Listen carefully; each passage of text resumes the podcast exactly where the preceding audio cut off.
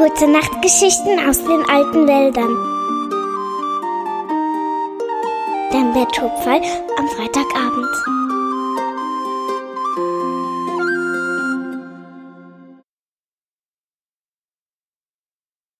Grinas Plan Grina, das Fuchsmädchen, saß am Ufer des Elfenweihers und ließ nachdenklich ihren Blick über die spiegelglatte Oberfläche des Wassers schweifen. Es war ein wunderschöner Frühlingstag und rund um Grina herum schwirrten und flatterten Mücken, Bienen und ein paar bunte Schmetterlinge. Grina aber nahm von dem Treiben nur wenig wahr, denn sie war in Gedanken weit, weit weg, an einem anderen Ort. Seit sie auf die Welt gekommen war, war das Fuchsmädchen ganz besonders neugierig und abenteuerlustig gewesen. Wann immer es etwas Neues zu entdecken oder zu erkunden gab, war sie es, die sagte, na, das wollen wir doch mal sehen, was da los ist. Und dann machte sie sich daran, das Geheimnis zu lüften. Swange und Liara, die Fuchseltern, kannten ihre Tochter gut und sie wussten, dass Grina bei all ihrer Neugier auch umsichtig und vernünftig war.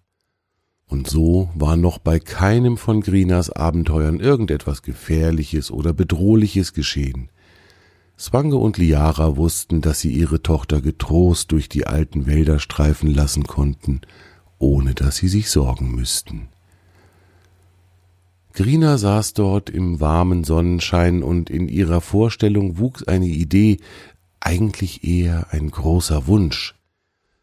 Es wäre so spannend, mal zu sehen, wie es sich anfühlt, sagte sie leise grübelnd zu sich selbst.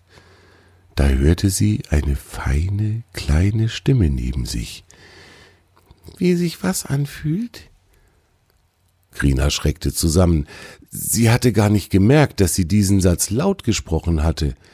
Als sie nun den Kopf wandte, um zu sehen, woher die Stimme kam, da sah sie einen großen Schmetterling mit rot-blau gemusterten Flügeln, der ganz dicht neben ihr in der Luft schwebte und der sie fragend anschaute.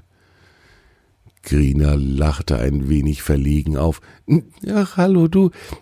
Hab ich das wirklich laut gesagt? Das wollte ich eigentlich gar nicht. Ich denk nur so vor mich hin, weißt du? Der Schmetterling landete elegant auf einer großen Blume, die direkt neben Grina blühte. Hm, du scheinst ja wirklich schwer zu grübeln. Erzählst du mir, worüber du nachdenkst? Grina wusste, dass viele der Schmetterlinge ganz besonders neugierige Wesen waren, daher überraschte sie diese Frage nicht allzu sehr. Weißt du, ich bin noch überhaupt nicht fertig mit Nachdenken, sagte sie zögernd zu dem Schmetterling. Ich bin noch dabei, mich in meinen Gedanken erstmal selbst zurechtzufinden, daher möchte ich eigentlich jetzt noch nicht erzählen, woran ich denke. Das wäre zu wirr und zu unverständlich, ich verstehe es ja selber noch kaum. Da schaute der Schmetterling ein wenig enttäuscht zu ihr auf und bewegte die Flügel leicht auf und ab. Aber hm, wenn du dann weißt, was du gedacht hast, dann kommst du wieder her und erzählst es mir. Versprochen? Grina grinste ihn an. Versprochen, antwortete sie. Ich glaube, es werden ohnehin alle Tiere hier in den alten Wäldern mitbekommen, wenn ich meine Gedanken dann sortiert haben werde. Jetzt war der Schmetterling noch neugieriger geworden. Das klang ja nach einer sensationellen Neuigkeit. Aber aus Grina war nicht mehr herauszubekommen. Sie schwieg beharrlich und lächelte dabei glücklich. Fast schien es, als würde das kleine Fuchsmädchen von innen heraus strahlen. Der Schmetterling sah deutlich, dass in Grina ein schöner Gedanke wuchs.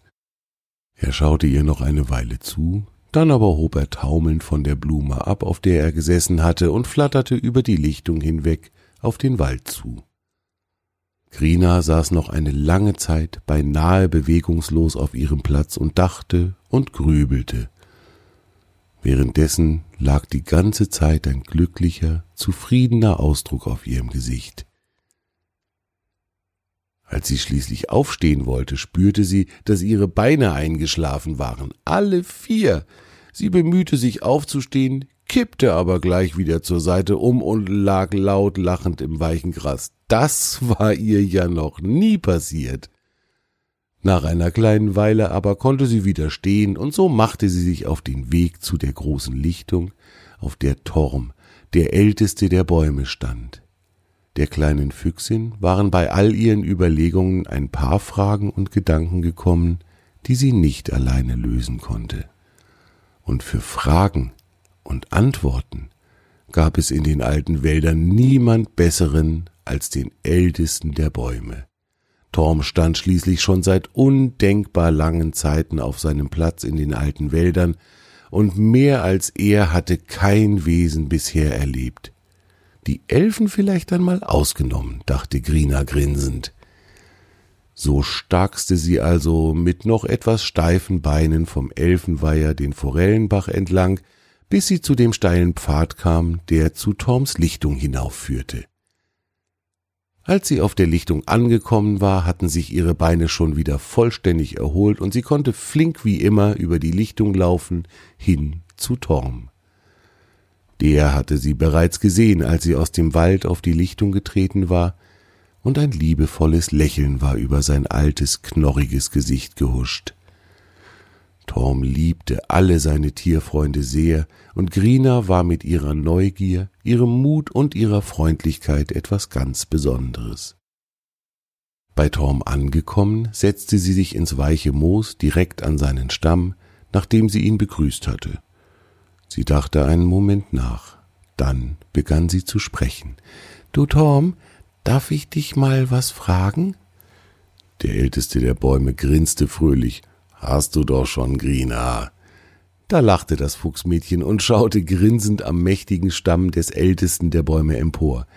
Weißt du, Tom, ich habe vorhin ganz lange am Elfenweiher gesessen und da habe ich mich an das magische Feuer erinnert, das mir im letzten Winter gezeigt hat, dass ich Forscherin werden möchte. Der Wunsch ist immer noch ganz stark in mir. Tom nickte verständnisvoll und schaute Grina gespannt an. Er war neugierig, was sie nun erzählen würde. Und heute habe ich ganz lange überlegt, was ich denn erforschen könnte. Wohin das Wasser aus dem Forellenbach fließt, das haben Papa und Tjave ja schon herausgefunden, als sie auf ihrer Explikation waren. Sie grinste, und auch Torm musste lachen. Tjave, das Reh hatte vor langer Zeit mit dem Fuchs Zwange eine Expedition unternommen, aber das Wort Expedition hatte er nie fehlerfrei herausbekommen.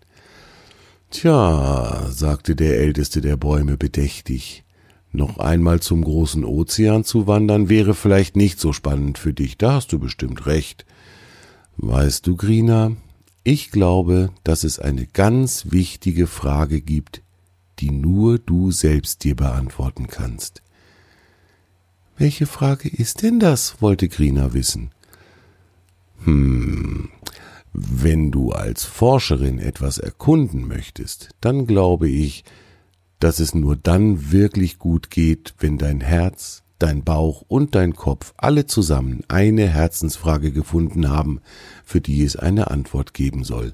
Die ganze Grina von der Nasenspitze bis zum letzten Schwanzhaar sollte die Antwort auf diese Frage finden wollen. Dann wirst du eine glückliche Forscherin werden. Grina schaute Torm fragend an. Wie meinst du das, Torm? Das verstehe ich nicht. Der älteste der Bäume lächelte und dachte einen Moment nach. Schau, Grina, Tjave und Zwange haben damals ihre Herzensfrage gefunden und sind zu ihrer Expedition aufgebrochen. Manch ein anderer hier in den alten Wäldern hat sein eigenes Abenteuer erlebt und für jeden war etwas anderes interessant oder spannend. Wenn du nun drüber nachdenkst, was du denn erforschen könntest, dann solltest du deine eigene Herzensfrage finden und nicht versuchen, die eines anderen zu beantworten. Das würde dich vermutlich nicht glücklich machen. Nun verstand Krina. Sie nickte langsam und nachdenklich. Aber nur einen kleinen Moment lang. Dann ging ein Strahlen über ihr Gesicht und sie begann auf der Lichtung umherzuspringen. Der älteste der Bäume schmunzelte, als er das aufgeregte Fuchsmädchen sah. Hm, ich glaube, sie hat ihre Herzensfrage gefunden, murmelte er vergnügt. Schließlich kam Grina etwas außer Atem wieder zu Torm zurück und ließ sich wieder ins Moos fallen. Na, fragte Tom, wie's aussieht, hast du deine Frage gefunden, oder? Ja, das habe ich, erwiderte Grina mit leuchtenden Augen. Möchtest du's hören? Der älteste der Bäume nickte und schaute das Fuchsmädchen gespannt an. Ich möchte erforschen, welches der höchste Gipfel drüben in den großen Bergen ist und wie es sich anfühlt, ganz dort oben zu stehen, sagte Grina ein wenig atemlos. Oho. Torm holte tief Luft, und dabei ging ein Rauschen durch seine mächtige Krone. Da hast du dir aber ein wirklich spannendes Abenteuer ausgesucht. Ich bin sehr neugierig, was du berichten wirst, liebe Grina. Und wie es weitergeht mit Grinas Herzenswunsch und wie ihr großes Abenteuer beginnt, das erzähle ich dir in der nächsten Gute Nacht Geschichte aus den alten Wäldern.